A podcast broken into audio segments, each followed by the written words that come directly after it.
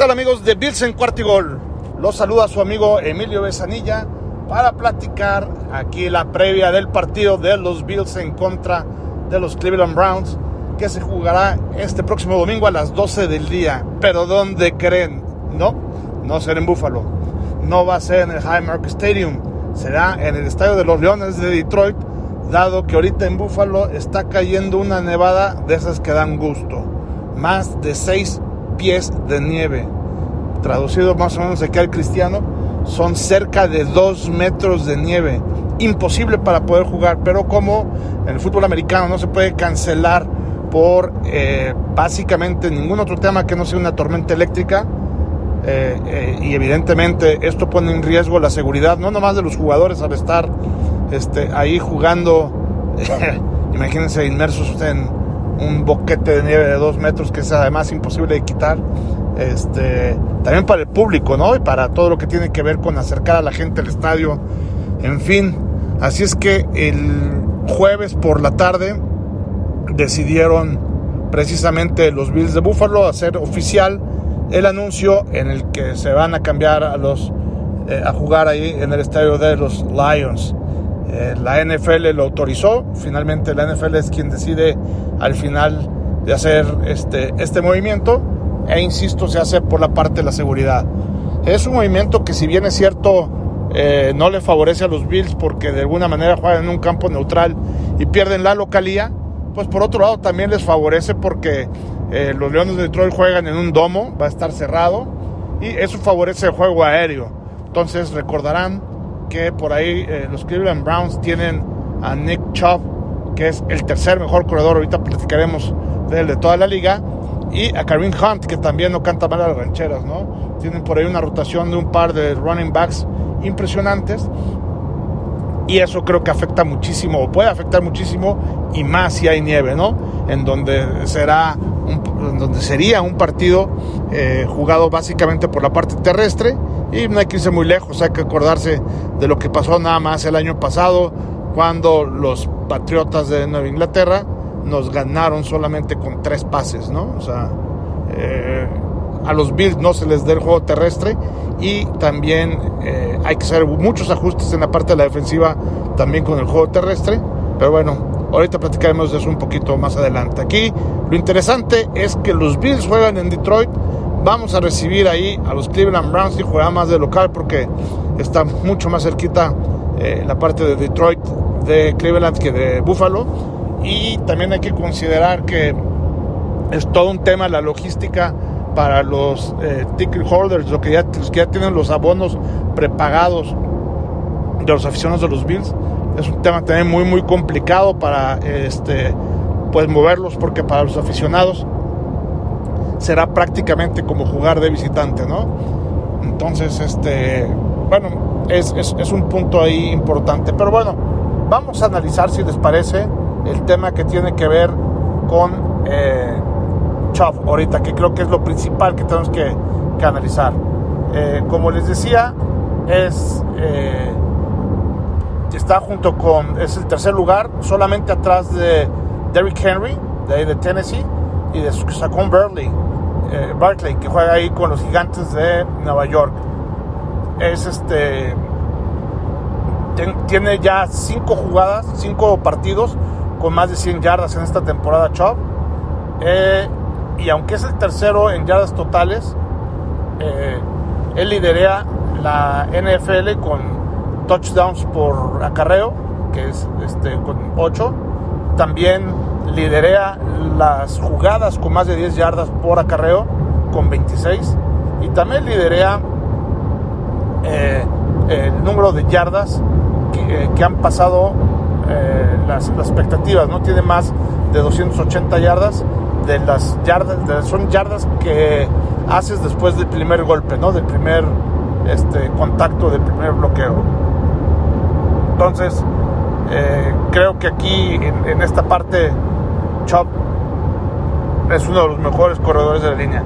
Y además de Chop, hay que acordarse que también la, línea ofensiva de los Cleveland Browns es también una maravilla. La verdad es que desde los tackles, los guardias y el centro eh, son son muy, muy, muy buenos. Entonces, eh, habrá que ver exactamente cómo le hacemos nosotros para que nuestro pass rush y toda la parte de la línea defensiva de los Bills puedan de alguna manera eh, contrarrestar los huecos que hacen eh, la parte de la línea de, los Browns y el gran ataque que van a tener de manera rotativa tanto Chop como Carvin Hunt. Ahora, eh, eso no es lo único que nos preocupa. La verdad es que la otra cosa que nos preocupa un poquitín es el pass rush que tiene básicamente con Miles Garrett los Browns. Miles Garrett es un All Pro que está ahorita está rankeado número 9 de la liga con 7.5 sacks, pero la verdad es que eh, es mucho más que eso, ¿no? Es uno de los este, mejores pass rushers que, que, también este, tiene la liga, entonces hay que tener mucho cuidado con eh, esa parte. Ahora, analizando eh, el esquema aéreo, la ofensiva aérea de parte de, de Cleveland, ahí sí no tienen mucho por la verdad de qué preocupar creo que eh, Jacoby Brissett, ahí un viejo conocido también de la, de la propia división, es un coreback que no tiene gran movilidad y eh, vamos a ver también ahí el pass rush de los Bills. No jugará Gregory Rousseau, ahorita vamos a platicar de los lesionados, que es este, una arma muy importante de parte de los Bills. Pero bueno, finalmente tenemos a Von Miller y ya está el 100 Milano, en donde vamos a ver precisamente un pass rush seguramente agresivo en contra de Reset para que no pueda alcanzarse nada. Y aún sin el pass rush de los Bills, creo que también el receptor número uno de, de los Browns es Amari Cooper, que no está dando una buena temporada. Sabemos las capacidades de Cooper, desde que jugaba con Dallas o ahí con los Raiders también, eh, pero la verdad es que está bastante limitado con los Cleveland Browns. Hay que recordar también que Deshaun Watson no va a jugar todavía con los Cleveland Browns, va a jugar hasta la semana 14 en contra de los Tejanos, eh, en donde también se acordarán que ahí jugó, entonces para que la cuña apriete tiene que ser del mismo palo, así es que los van a estrenar ahí en la, eh, en la semana 14 contra los Texans, por ahí dicen que en la política y en la NFL no hay este, ahí coincidencias, ¿no? Esto es a propósito, totalmente a propósito. Ya de Shane Watson, ya de hecho, ya está eh, practicando con los Bills, perdón, con los este, Cleveland Browns, y ya podrían jugar incluso en este partido contra los Bills, ¿no? Lo están guardando precisamente para un tema con el, playbook y, para que se adecuen también a, la parte de sus receptores. Hay que acordarnos que Deshaun Watson estuvo suspendido y no podía ni siquiera entrenar con el equipo, ¿no? Solamente le daban permiso para ir al gimnasio para este, ponerse en forma, en condición, pero no podía practicar con el equipo. Así es que eh, ya próximamente estarán con Cleveland.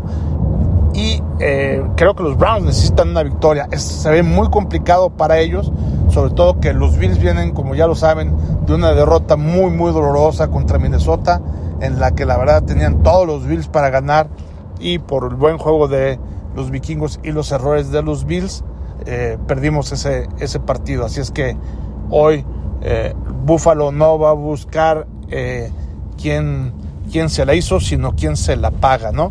Y para eso van a estar ahí los Cleveland Browns. Entonces, eh, hablando del tema de los errores de los Bills, los Bills van a jugar seguramente, ya lo han dicho tanto Allen, McDermott, Ken Dorsey, todos ahí dentro de la organización, dijeron, vamos a tener que hacer nuestros ajustes para jugar por fin. Ya oyeron a los Bills en cuarto y gol. Ahí estos cuates de, los Bills por fin ya nos escucha McDermott en el sentido de que van a jugar un playbook mucho más sencillo. Eh, también decía por ahí eh, el propio Allen que él normalmente en, estos, en estas partes de los errores se forzaban porque él rompía la jugada original y trataba de hacer alguna otra cosa para poder rescatar esa jugada, pero también de una forma, según él, un poquito más en grande, ¿no? Para tratar de, de no nada más romper la jugada, sino crear algo adicional. Y ahí es donde precisamente le interceptaba, nos soltaba la parte de los balones, etcétera.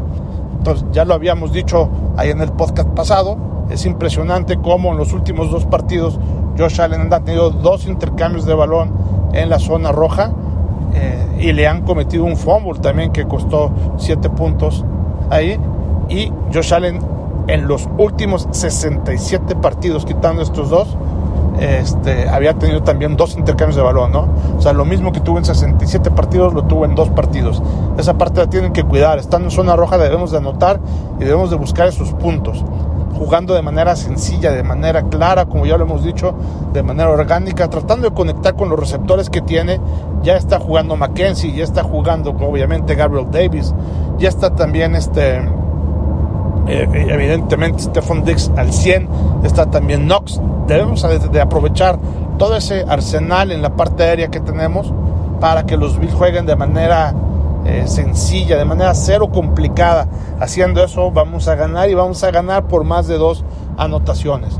El chiste es que no se quieran comer el mundo en una sola jugada y tratar de hacer esas jugadas espectaculares que le gustan a McDermott, a Dorsey y al propio Allen.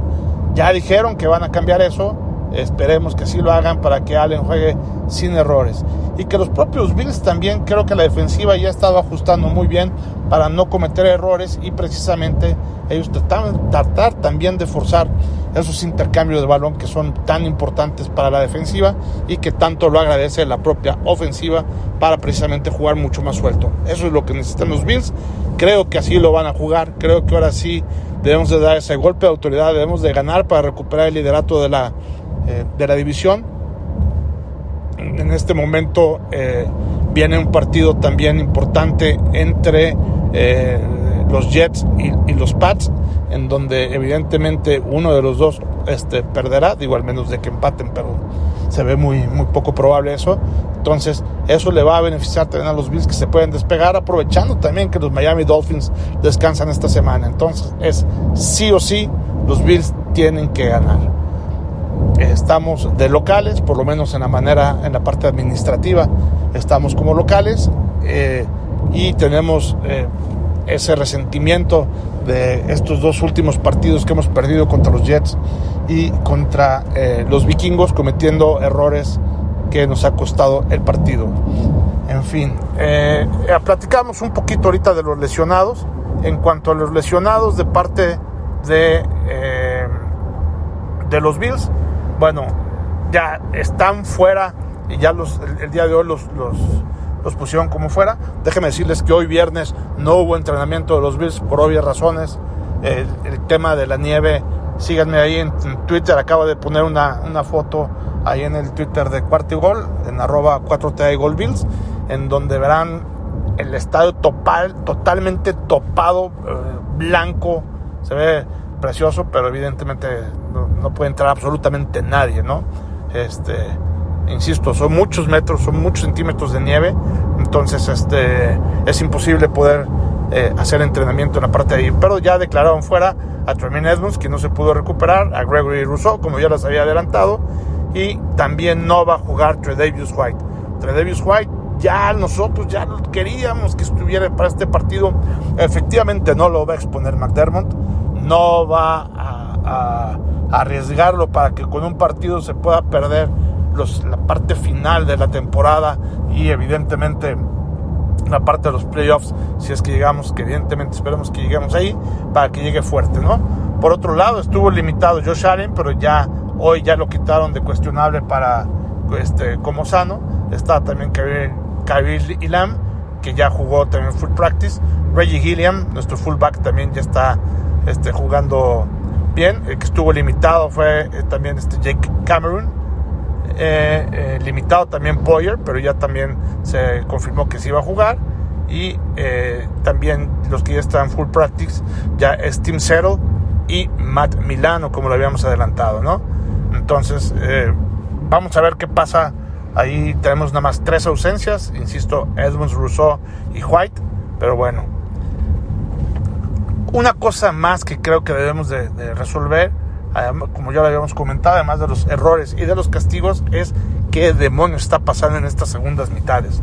La verdad es que eh, desde el juego, imagínense esto, desde el juego de la semana 6 contra Kansas City, nada más hemos este, eh, tenido, déjenme aquí tengo el dato, 16, en, 16, hemos tenido nada más 16 primeros y 10. Entonces, eh, nos ha ido muy, muy mal. Y en todas estas segundas mitades no hemos anotado un solo touchdown. Entonces, eh, eso está impresionante, ¿no? Que desde la semana 7 no hemos tenido un touchdown en la segunda, eh, en la segunda mitad. Entonces, debemos de hacer algo distinto. No nos podemos conformar nada más con estas 16 eh, primeras y 10 en estas este, segundas mitades. Es muy, muy poquito. Entonces, algunos ajustes tenemos que hacer porque hemos hecho nada más eh, cuatro goles de campo en todas estas semanas que les estoy diciendo, desde la semana 7 hasta la semana 10. Entonces, algo tenemos que, hacer. Estos ajustes ya los había comentado también Max, este, Sean McDermott. Es parte de los ajustes que tienen que hacer en su playbook. Están eh, las jugadas que están escogiendo no son las jugadas afortunadas para poder hacer daño, para poder avanzar yardas. Ya lo comentaba yo ahorita con las conversiones en primera oportunidad eh, este, que han tenido que son muy, muy bajas. Entonces, tienen que hacer estos ajustes para, así como juegan de explosivos la primera mitad, deben de mantenerse en la segunda mitad.